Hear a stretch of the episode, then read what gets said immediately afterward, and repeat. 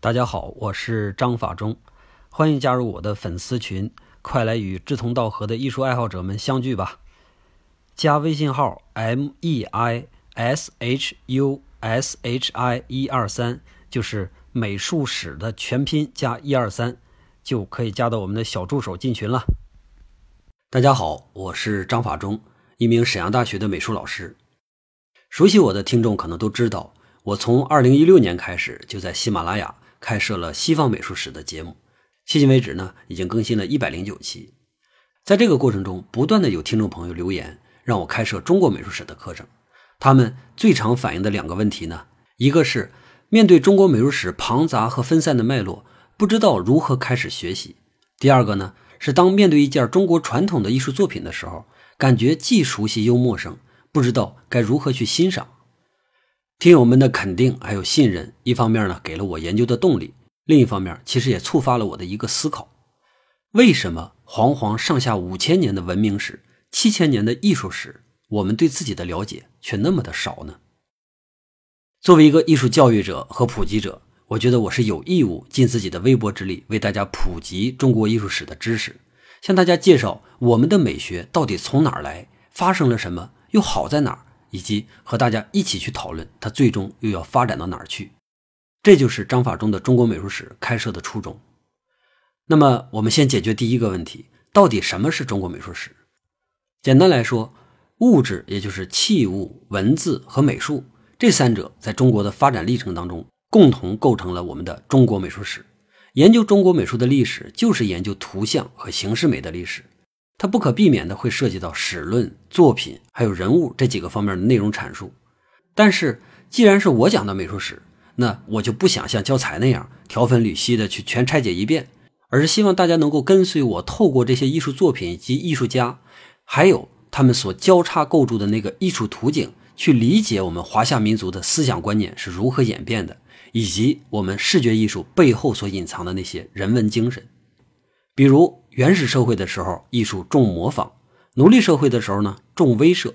西周到先秦的时候，艺术的主旋律是礼；从敬天到敬祖，所有艺术创作都围绕着如何让仪式更加庄重的展开。到了秦汉的时候，美术重外在的工业；而魏晋南北朝的时候呢，重思辨。从这儿，艺术也开始走向了独立。唐代重气魄和法度。宋代以后，受禅宗的影响，艺术开始走向重境界和意味。再之后就是明清，世俗艺术逐渐登上了舞台。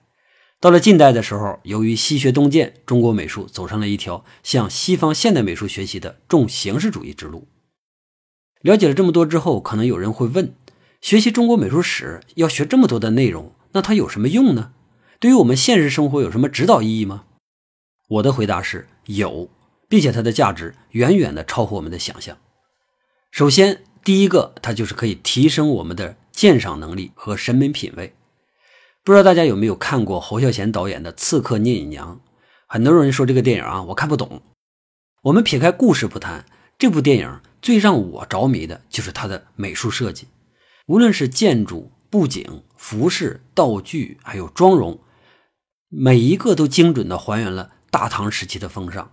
影片里边有两扇屏风，图案呢其实就取材于台北故宫博物院收藏的两幅画，一个叫做《丹枫幽鹿图》，一个叫做《丘陵群鹿图》。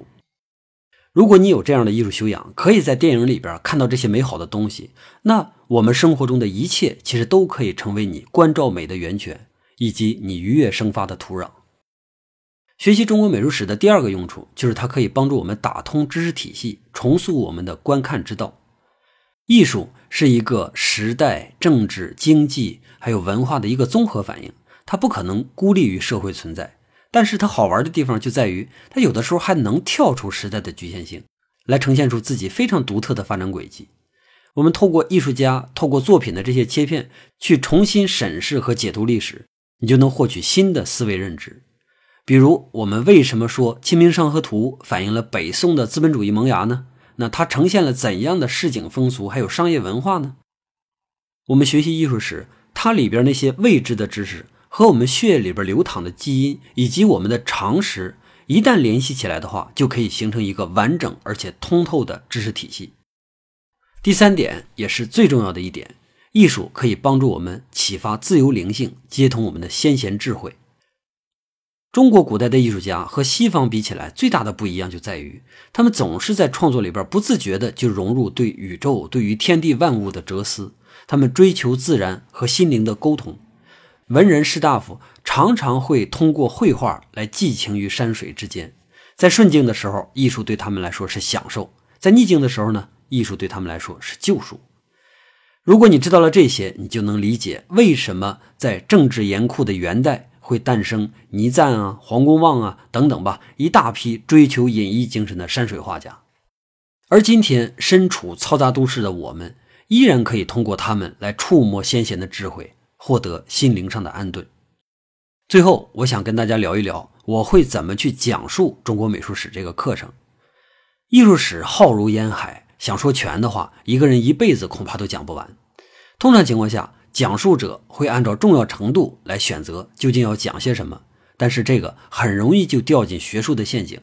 而我更愿意从自己的视角出发，选择那些曾经深深打动过我的作品，再把我的感动和知识一起分享给大家。